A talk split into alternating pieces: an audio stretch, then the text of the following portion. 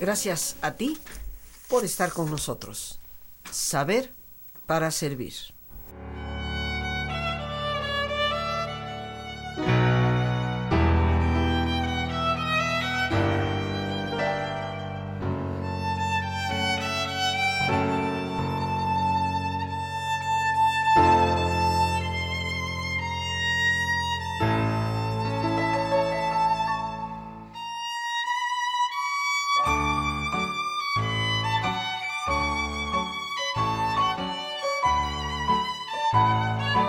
Música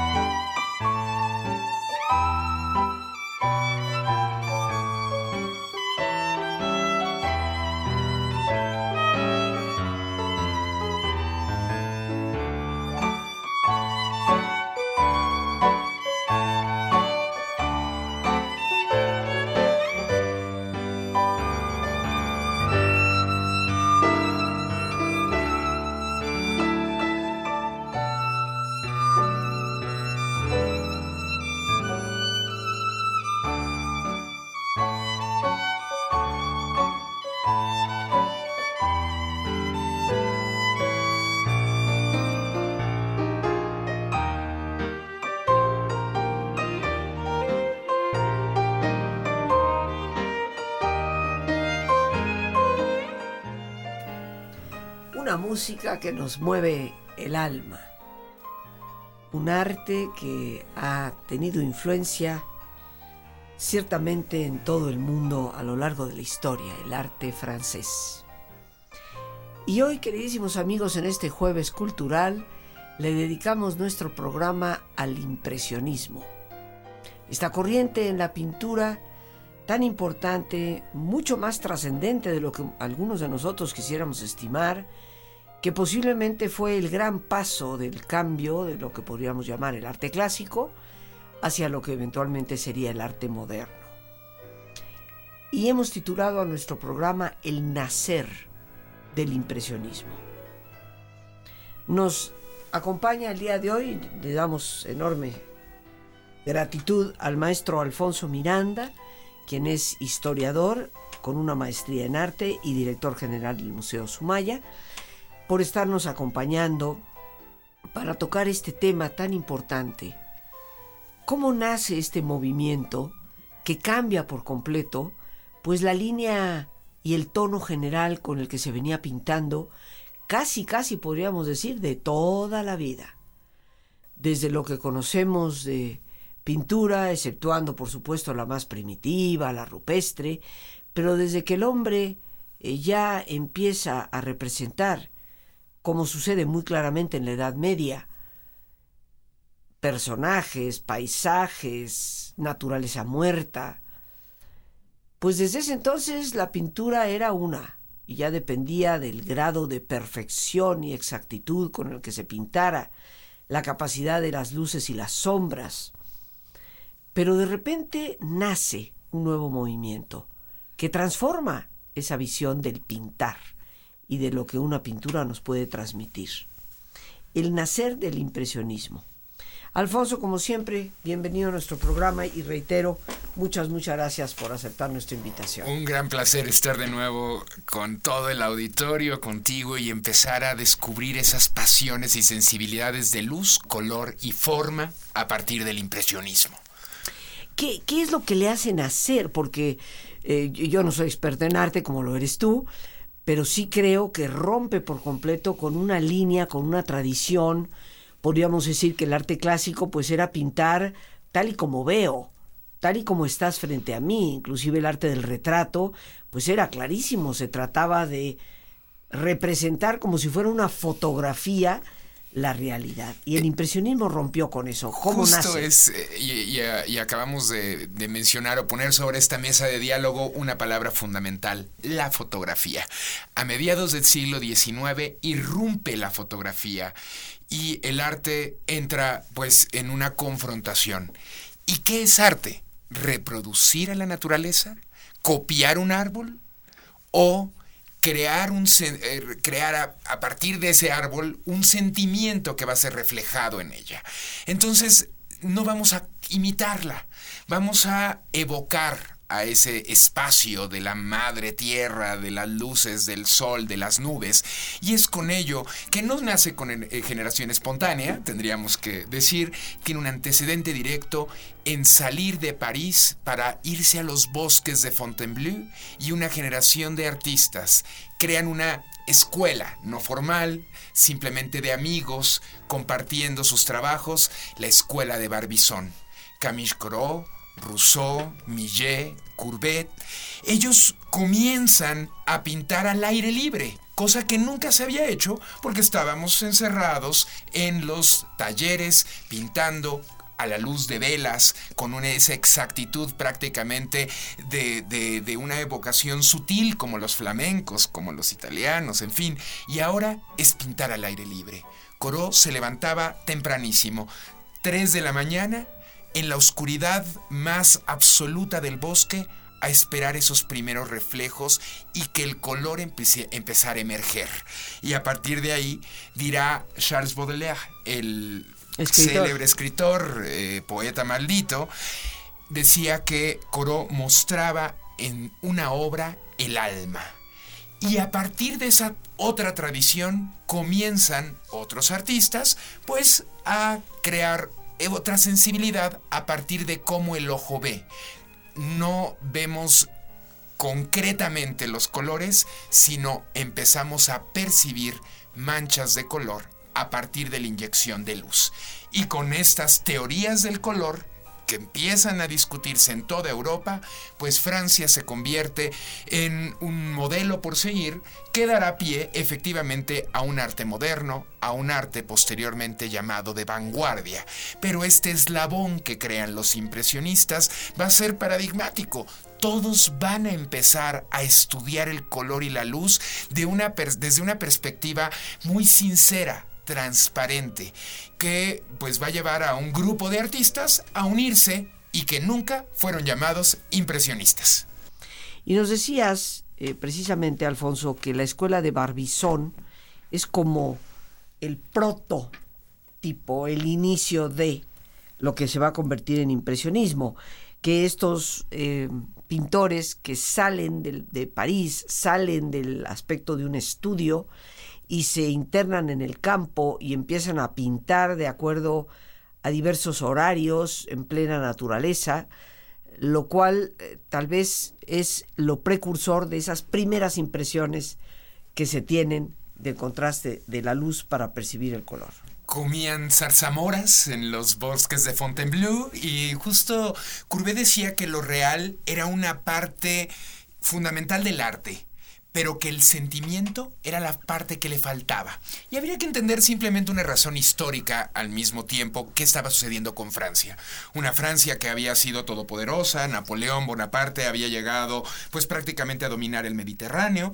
Bueno, pues Napoleón III a fines de hacia 1870 se embarca en una aventura que era inconmensurable, porque el nuevo enemigo por vencer ya no era su ancestral y acérrima enemiga Gran Bretaña, ahora eran los Estados Unidos. Y eh, pues apoyan entonces una intervención que quieren tener una base en América para combatir a Washington. Esa base pues la conocemos muy bien en México porque fue el segundo imperio de Maximiliano de Habsburgo y la emperatriz doña Carlota Amalia Clementina Leopoldina de Bélgica. Eh, porque ella no deciden seguir apoyando a, eh, Napoleón, no decide seguir pues avanzando en América, eh, pues la razón es un nuevo gran eh, enemigo militar que será Prusia, Otto von Bismarck, el canciller de hierro. Esta semana pues eh, perdimos a la canciller de hierro, tiene una muy buena herencia con Bismarck en su rudeza. Yo estoy triste que se fue Maggie. Maggie. Pero bueno, pues esa, esa rudeza fue ejemplar de, Bismarck y, y Francia enfrentó una guerra en casa. 1870 a 1871, una guerra aparentemente corta, la guerra franco-prusiana. La pierde Francia y esa pérdida va a recaer en una tragedia en el pundonor francés. El orgullo está herido, el orgullo francés, y entonces comenzarán los artistas a buscar desesperadamente qué es lo francés. Y ese periodo de paz entre la guerra franco-prusiana y la casi centenaria Primera Guerra Mundial será una paz en Europa, la llamada Belle Époque donde pues la bella época. la bella época, los grandes aristócratas están perdiendo terreno frente a una burguesía. Y esa clase es la que va a comenzar a adquirir a los impresionistas. No tan sencillamente, no todos vivieron tan bien, sufrieron en una época y van a sufrir también la crítica. No se les va a reconocer hasta la Segunda Guerra Mundial, hasta 1850. Eh, digo, 1950, hasta hace muy poco tiempo, se va a empezar a estudiar el impresionismo como género artístico.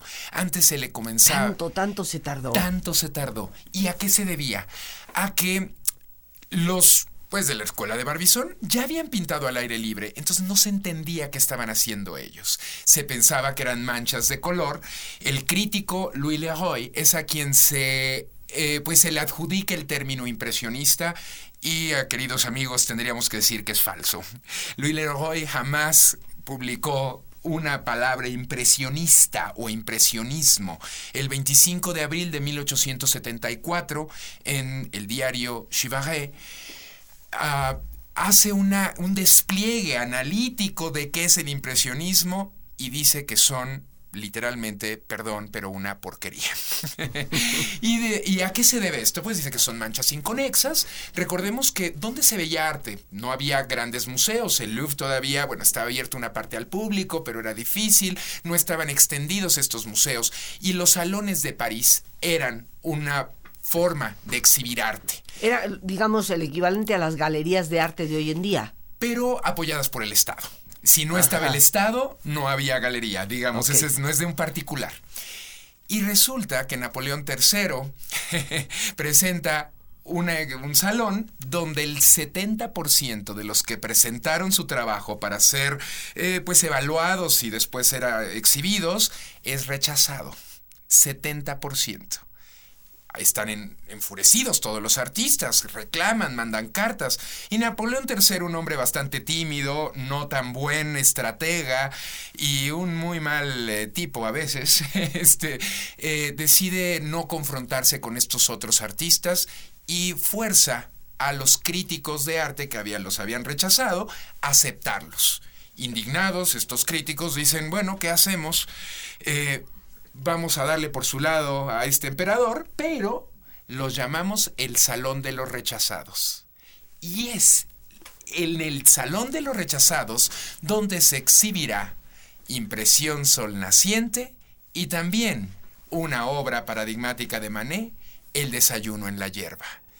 Hoy, pues, célebres obras del impresionismo francés y que empezarán ellos mismos a buscar conexiones entre los colegas para armar un movimiento, la Sociedad de Artistas Independientes. Así es como todas las exposiciones que hoy llamamos eh, impresionistas fueron y dieron, salieron a la luz. Nunca ellos se autonombraron impresionistas. Pero, pues a partir de este, eh, esta obra de Impresión Sol Naciente, de Claude Monet, que no está en el Museo d'Orsay. el turista que viaje a París la tendrá que ir a encontrar en el Museo Marmottan, muy cerca del barrio de Passy, por donde está la Torre Eiffel. A una de las grandes colecciones del impresionismo, pues estarán ahí sus célebres nenúfares y también esa conexión con lo oriental, con el japonismo. Por eso de pronto son sensibilidades erotizantes de mujeres en intimidades o los propios nenúfares que estarán siendo pintados por esta generación de artistas que sufrió bastante, sufrieron mucho y de eso en otro momentito seguramente podremos hablar de todas las tragedias que vivió esta sociedad de artistas independientes. Sociedad de Artistas Independientes. Es como un segundo paso después de la escuela de Barbizón, obviamente mediando ahí entre medias, pues todo lo que es el rechazo, la crítica Y curiosamente, algo que nos dices, yo lo desconocía, eh, esta especie de obligación por parte de, de Napoleón III para que les dieran un espacio y no fuera él mismo como monarca tan severamente rechazado o criticado. Aquí estamos, queridos amigos, listos para nuestro ejercicio, como es nuestra costumbre, pidiéndote que te pongas cómodo y si te es posible hacer el alto completo, el alto total, que mejor que cerrar tus ojos. En una posición cómoda, con tus ojos cerrados, toma conciencia de tu respiración.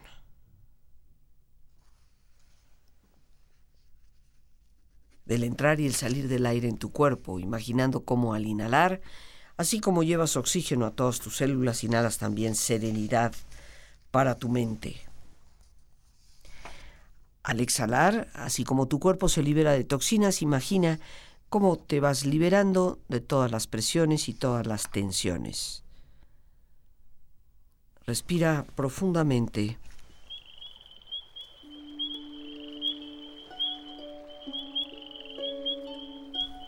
y relaja tu cuero cabelludo.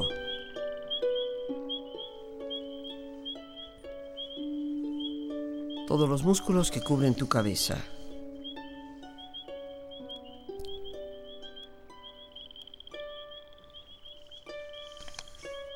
Relaja tu frente, siente la piel, la vibración de la piel que cubre tu frente. Relaja tus párpados y los tejidos que rodean tus ojos.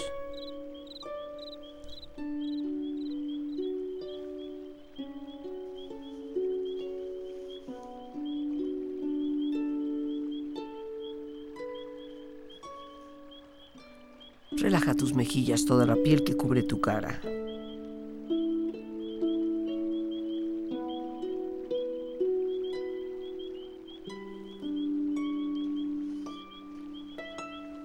Relaja tu cuello y tu garganta, siente su flexibilidad, equilibrio.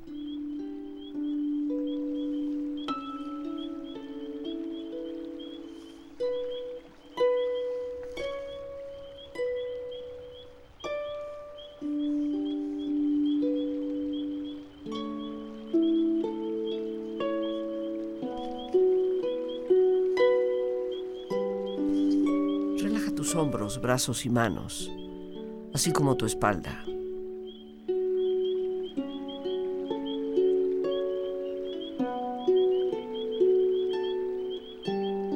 Relaja tu pecho exteriormente. Siente la ropa en contacto con el cuerpo. Relaja todos los músculos. Y relaja también la parte interior de tu pecho, imaginando a todos tus órganos internos funcionar rítmica y saludablemente.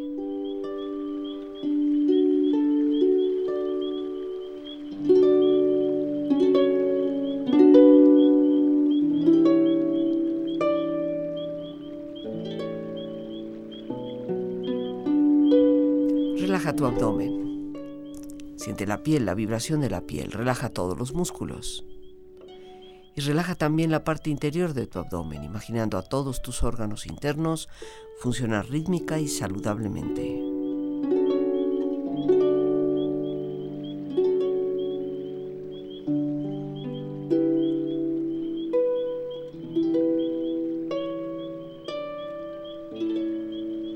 Relaja tus muslos, tus rodillas, siente la piel, la vibración de la piel que cubre estas partes de tu cuerpo.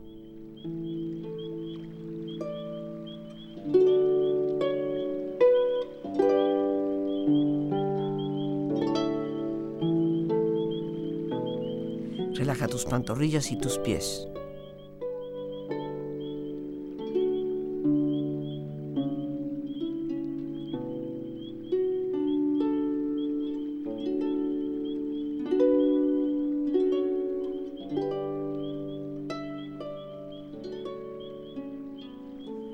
Y con tu cuerpo profundamente relajado, proyecta en tu mente la imagen un lugar ideal para el descanso. Imagina los colores, los sonidos, los aromas. Es una escena de belleza y paz. Siente estar ahí.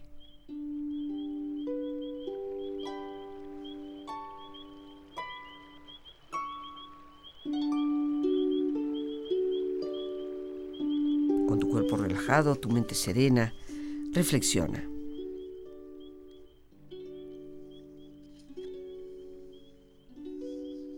La pintura es una poesía muda y la poesía una pintura ciega.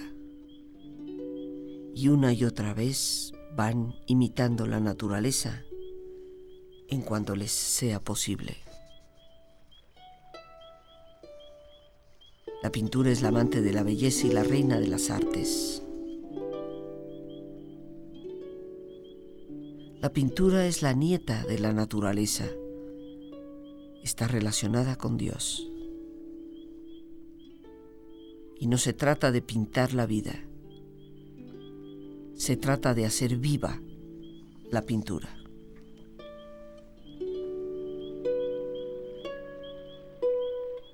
Respira profundamente.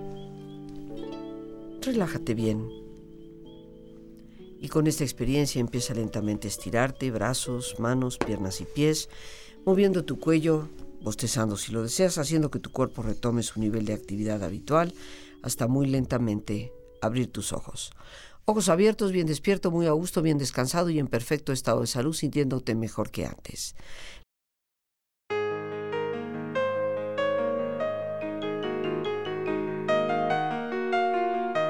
Amigos y amigas, hoy les invito a una maravillosa oportunidad con un taller que me parece implica las cosas más importantes para nuestra calidad de vida, el sentido, la misión y el propósito.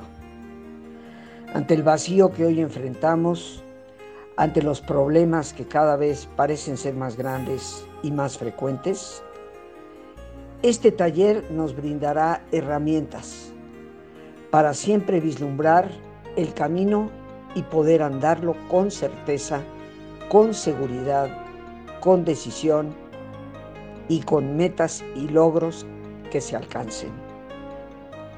El día 24 y 25 de este mes de abril tendré el enorme gusto de compartir con ustedes este tema. Para informes pueden llamar al 55 37 32 91 04. Ahí a través de atención telefónica, WhatsApp, Telegram o Signal, con gusto te atenderemos. Muchos de nosotros nos preguntamos, ¿cuál será mi propia misión?